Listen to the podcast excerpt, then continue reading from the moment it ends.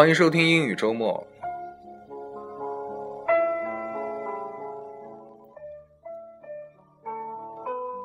大家好，这一期呢，我们来聊英国历史中的玫瑰战争。有的说到这个玫瑰呢，就提到红玫瑰、白玫瑰是张爱玲的一篇散文。这在今天讲的这个玫瑰战争里面呢，确实也有红玫瑰和白玫瑰，但是它不是指的有关爱情关系的两个人，而是英国皇室的两个分支，一个叫兰卡斯特，一个叫约克。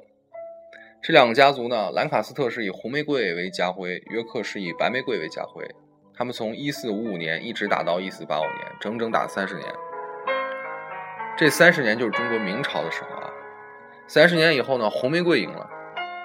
兰卡斯特赢了。但是兰卡斯特当时是男性继承人啊，他娶了约克，也就是白玫瑰的一个女儿，所以说白玫瑰红玫瑰结合了，那么就是都铎王朝。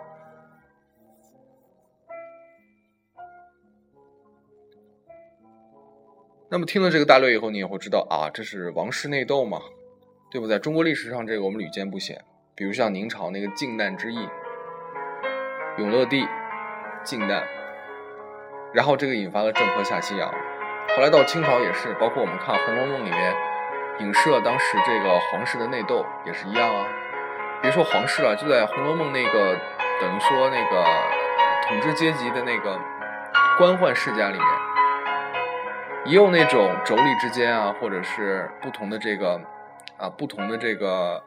派系之间的一个争斗，所以这种内斗是非常常见的。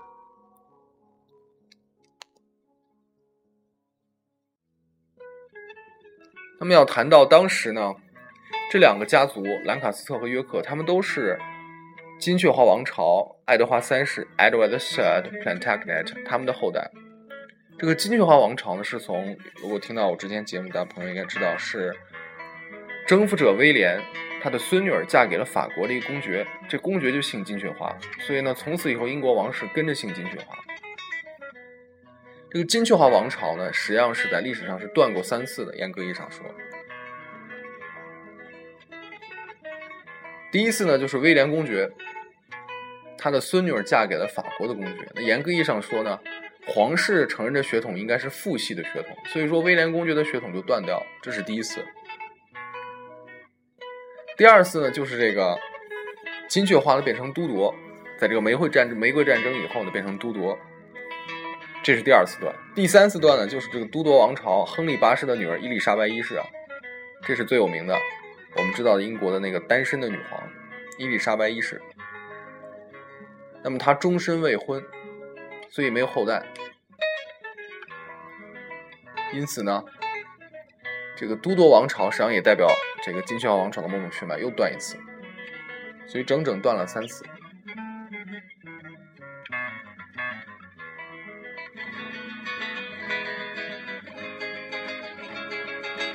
那么这里啊，如果大家看美剧《都铎王朝》，有人会问：哎，你这个为什么金雀花这个姓会变成 Plantagenet，会变成 Tudor？为什么都铎呢？实际上呢，这是一个皇室联姻的结果。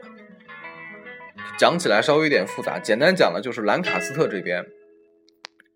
兰卡斯特这边的皇帝呢，统一叫做亨利 （Henry）。亨利，他们实际上是从亨利四世开始的，亨利四世、亨利五世、亨利六世。因为亨利一世是威廉公爵的当时的一个儿子。所以到兰卡斯特这边统一叫亨利，约克这边统一叫理查德，Richard the Second，Richard the Third，一直往下叫。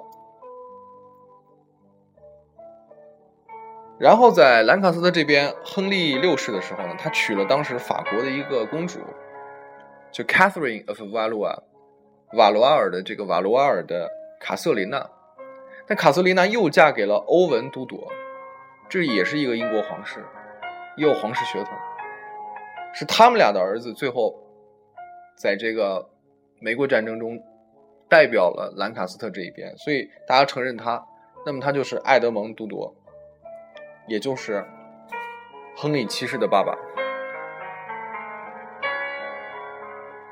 因此，从此以后呢，都铎变成了兰卡斯特的主要的姓氏，从金雀花变成了都铎。那么这些包括战争的一些战役、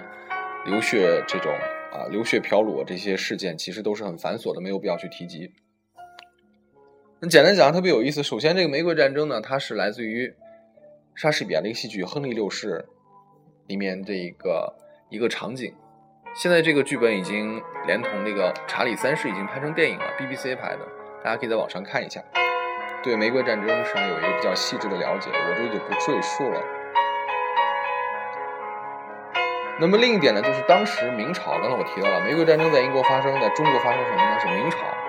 明朝当时是英宗，明英宗啊，明英宗在土木堡之变中被蒙古人给抓走。事实上是非常有趣的，因为大家知道明朝就是把蒙古人给赶跑了一个朝代，蒙古人在中国建立了元朝，然后朱元璋建立的明朝把蒙古人赶跑了，那怎么英宗又被蒙古人抓走了呢？就这是一很复杂的当时中国的一局势。简单的讲，就是当时蒙古两个部落，一个西部，一东部。西部叫鞑靼，后来他们打到欧洲去了；东部叫瓦剌，瓦剌。当时明朝的政策是主要是要打鞑靼的，所以他就联合瓦剌。因为本身这个瓦剌内瓦剌和这个鞑靼本身东部西部作为这个蒙古部落内部，他们也是有矛盾的。明朝趁虚而入，联合瓦剌去打鞑靼，就鞑靼被击跑了，瓦剌果然就调转调转矛头来对付明朝了。那么这时候明朝皇帝到了英宗的时候，听信当时叫王振这奸臣，还有身边一群这个宦官太监他们的谗言，这英宗就亲自出征了，到了河北土木堡这地方。被蒙古人给围，等于说是围剿了，彻底围剿，然后皇帝被掳走，这几乎可以说是宋朝这个靖康之耻以后中国皇室最大的耻辱。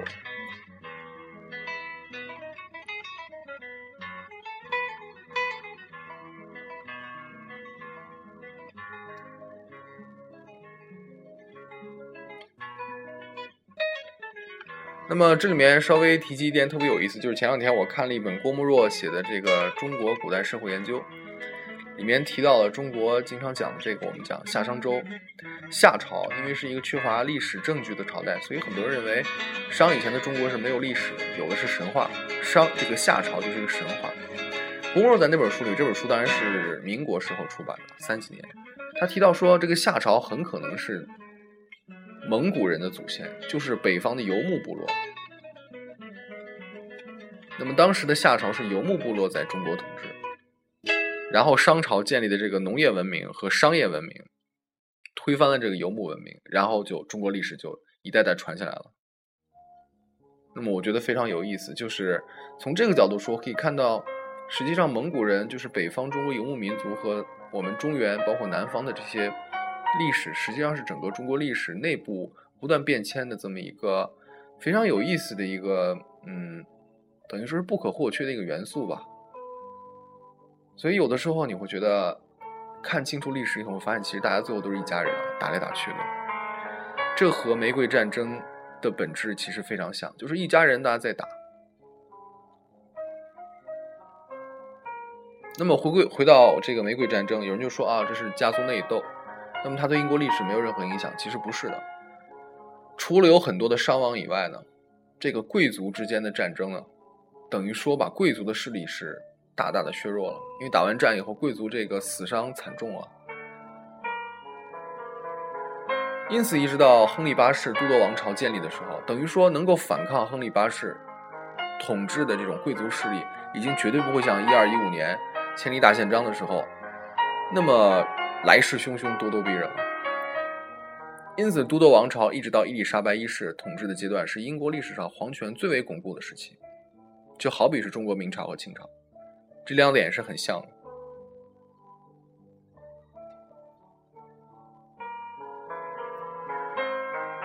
那么，喜欢玩游戏的朋友，大家在二零一二年应该可以在网上下载一个游戏。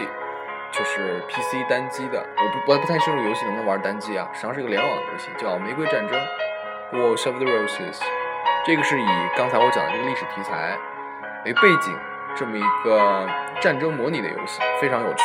那么，如果大家对玫瑰战争有兴趣的话，我觉得看书啊，看 BBC 拍的电视剧呢，真的不如去亲自玩一下这个游戏，体验一下战争的残酷。好，那么今天的节目呢就简单到这里。谢谢大家的收听，请大家继续期待《大话英国史》下一期的节目，拜拜。